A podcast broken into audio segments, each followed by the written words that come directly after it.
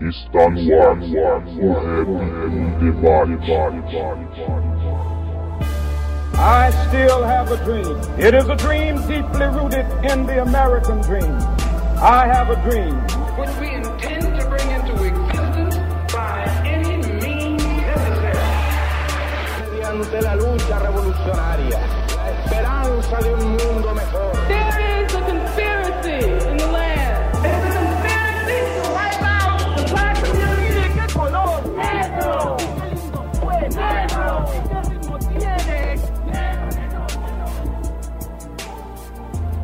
Salve, salve a todos conectados no site h2sm.com.br. Sejam todos muito bem-vindos a mais um episódio do podcast O Rap em Debate. Eu sou o Alisson e a gente tinha ficado sem gravar o Rap em Debate por alguns meses devido aos contratempos, correrias, enfim. O último programa já tem até um tempinho, foi quando eu gravei com o Thiago, com o Jeff, o Paulo Brasil e a gente falou sobre literatura e registros históricos no rap. Bom, logo mais a gente vai voltar ao formato original do Rap em Debate com as entrevistas ou o pessoal que cola aqui comigo trocando ideia sobre algum assunto envolvendo a cultura hip hop, mas hoje o episódio que vocês irão ouvir foi produzido pelo Thiago Augusto, que está realizando uma pós-graduação em Direitos Humanos na América Latina, e dentro da disciplina do curso, ele produziu um episódio discutindo o livro da Angela Davis, Mulheres, Raça e Classe, juntamente com a psicóloga Hannah Luara Costa Martins. É um episódio um pouco mais curto do que o que a gente está acostumado a gravar aqui, mas ficou bem da hora, ficou bem didático.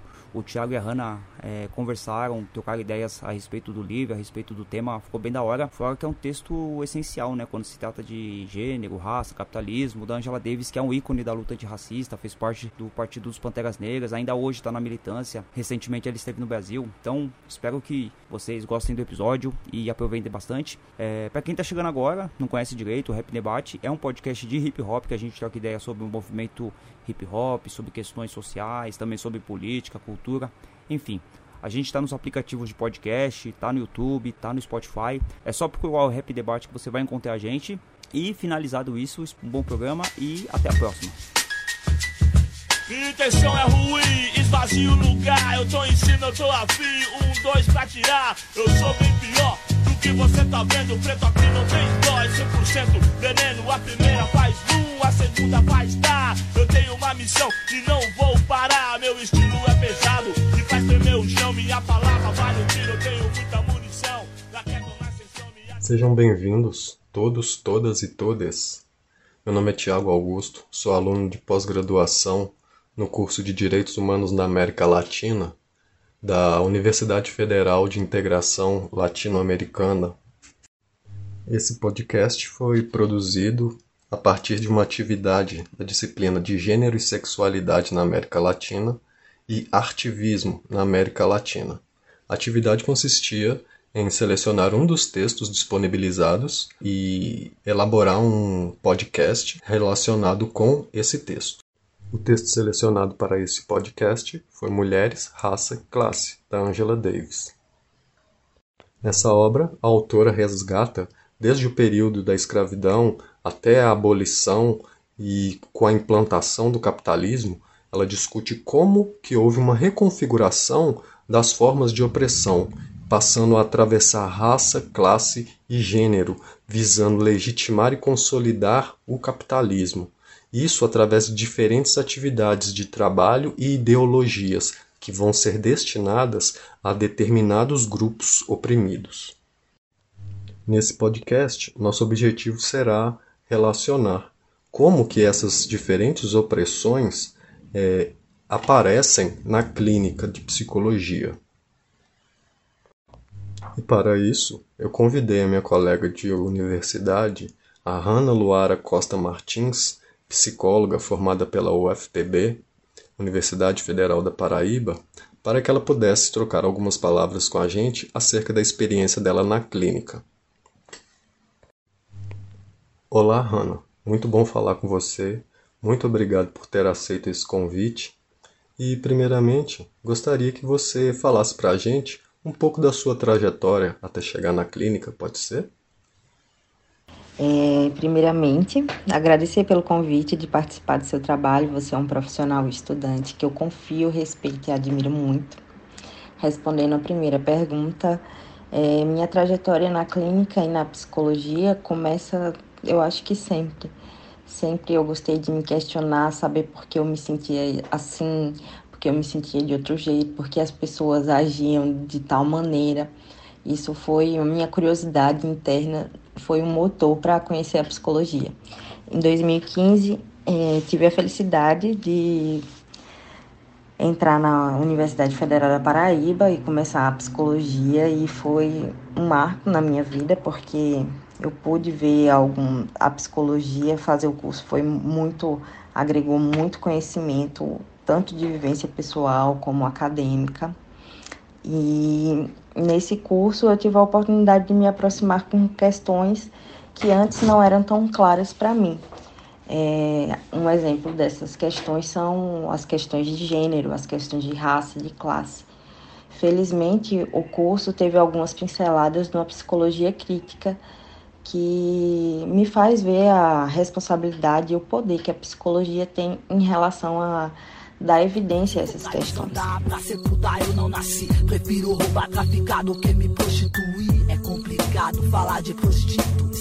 eu tenho uma pá de aliada nessa situação. Sem condição, não dá pra criticar. Se o filho chorar de fome, moral não vai sustentar. Atrás das grades eu vi o desespero de mãe que do seu filho não sabe o paradeiro. Ai, essa parada de cão, competição entre mulher, mulher, o que me tira da concentração.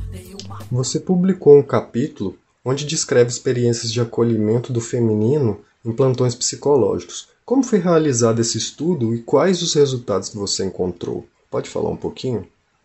Então, nas minhas vivências na universidade, eu tive a oportunidade de lidar com várias populações vulneráveis e fazer parte de alguns movimentos. Um dos trabalhos que eu realizei foi referente à psicologia clínica e gênero.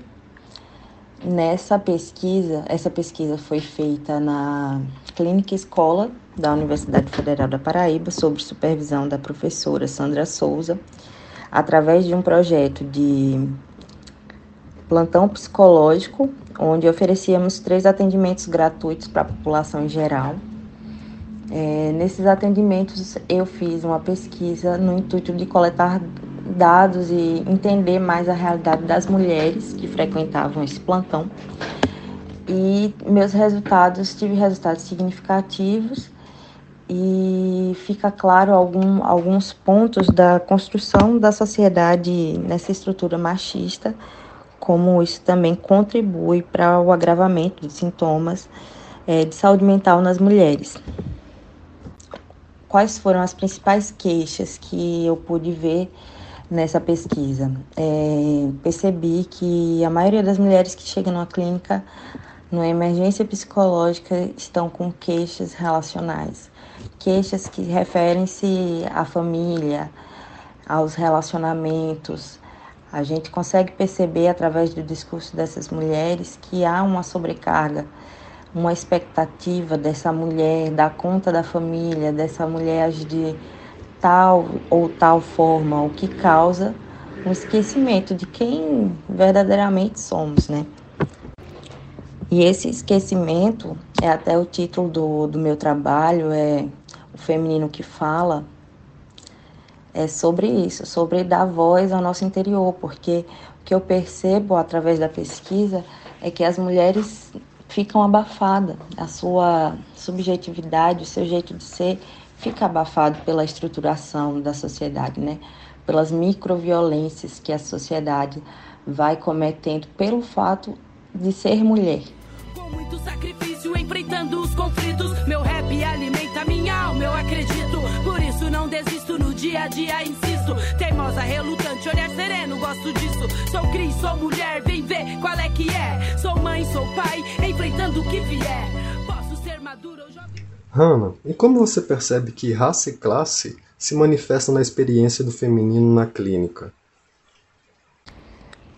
E o que, que percebemos de diferença entre essas mulheres que chegam na clínica, né? O que, que influencia na qualidade de vida, na saúde mental dessas mulheres? Com certeza, um fator que influencia bastante é a renda.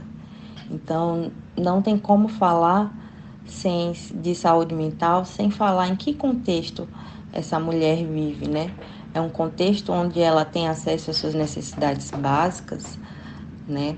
é um contexto onde ela consegue se alimentar, ela consegue se cuidar, ela consegue.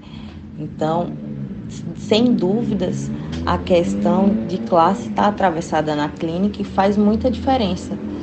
É, como o plantão era alocado no, é alocado na clínica escola, é um serviço gratuito dentro da universidade, a maioria das mulheres que frequentavam que frequentaram durante a época da pesquisa eram universitárias também. Então, a realidade não é essa, né? Chegava à população geral, sim, e a gente percebe através dessas narrativas a diferença de uma pessoa que está na universidade, que tem um apoio, e da pessoa que vem vem fora da universidade e procura o atendimento porque é gratuito, porque não tem condições de se cuidar, porque chegou ao seu limite e precisou procurar ajuda. Então, é talvez uma diferença bem gritante essa questão do limite, né?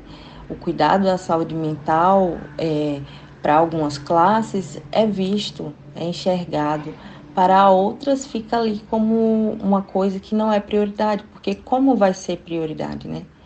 Se essas pessoas estão passando por problemas de necessidades básicas, de pobreza, a falta de emprego, essa angústia de não saber o que fazer para conseguir, isso afeta na saúde mental.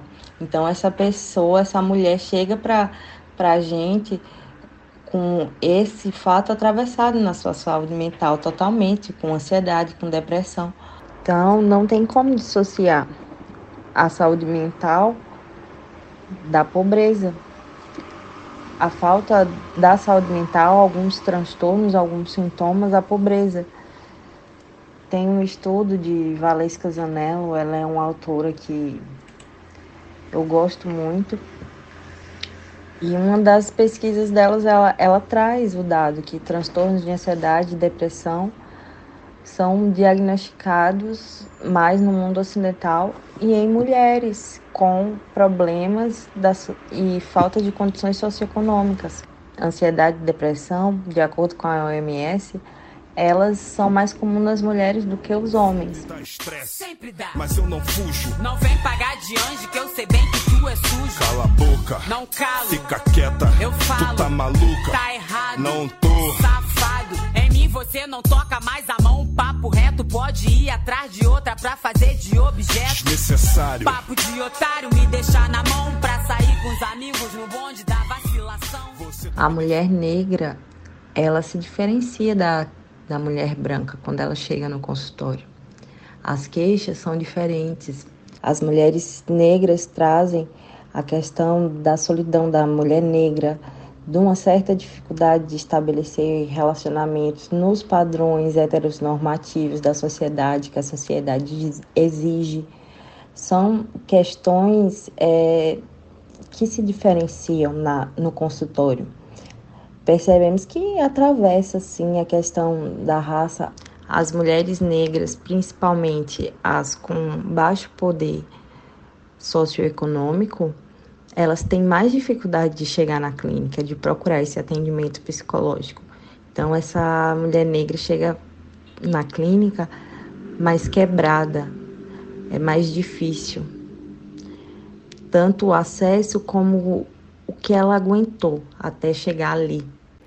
Então, para finalizar o raciocínio, é, os estudos de gênero na saúde mental estão se formando cada vez com mais força, e, tanto na área da, dos feminismos quanto das masculinidades. E na minha pesquisa, a reflexão que fica é que a maioria das queixas, sejam em mulheres brancas, negras, universitárias, pela população em geral, elas trazem as queixas relacionais, que reflete muito a construção do papel da mulher na sociedade a figura dessa mulher que tem que dar conta de ser uma boa cuidadora, uma boa filha, uma boa esposa. E nós, psicólogos, temos o poder de lançar esse olhar através do gênero. E é muito importante fazê-lo sobre o gênero, sobre classe, sobre raça, todos os multifatores que influenciam. E mais uma vez gostaria de agradecer pelo convite de fazer parte do seu trabalho. Espero que tenha gostado do material. Hanna, muito obrigado. Eu que te agradeço muito pela nossa amizade e também por esse relato, também por essas informações que você nos trouxe. Espero que também as pessoas que nos, estão nos escutando também apreciem e que possam absorver algum conhecimento a partir daí. Muito obrigado e a gente vai se falando. A partir da obra Mulheres, Raça e Classe, da Angela Davis, e diante do exposto pela psicóloga Hannah, podemos compreender como as opressões, resultantes da reconfiguração da organização capitalista, incidem mais drasticamente nas mulheres pobres e negras, sendo possível relacionar como que esse sofrimento psíquico dessas mulheres, na clínica, surge enquanto uma refração da estrutura social capitalista, patriarcal e racista. Por fim, nós agradecemos a todos, todas e todas por tirarem um tempo e nos escutar um pouco. Obrigado.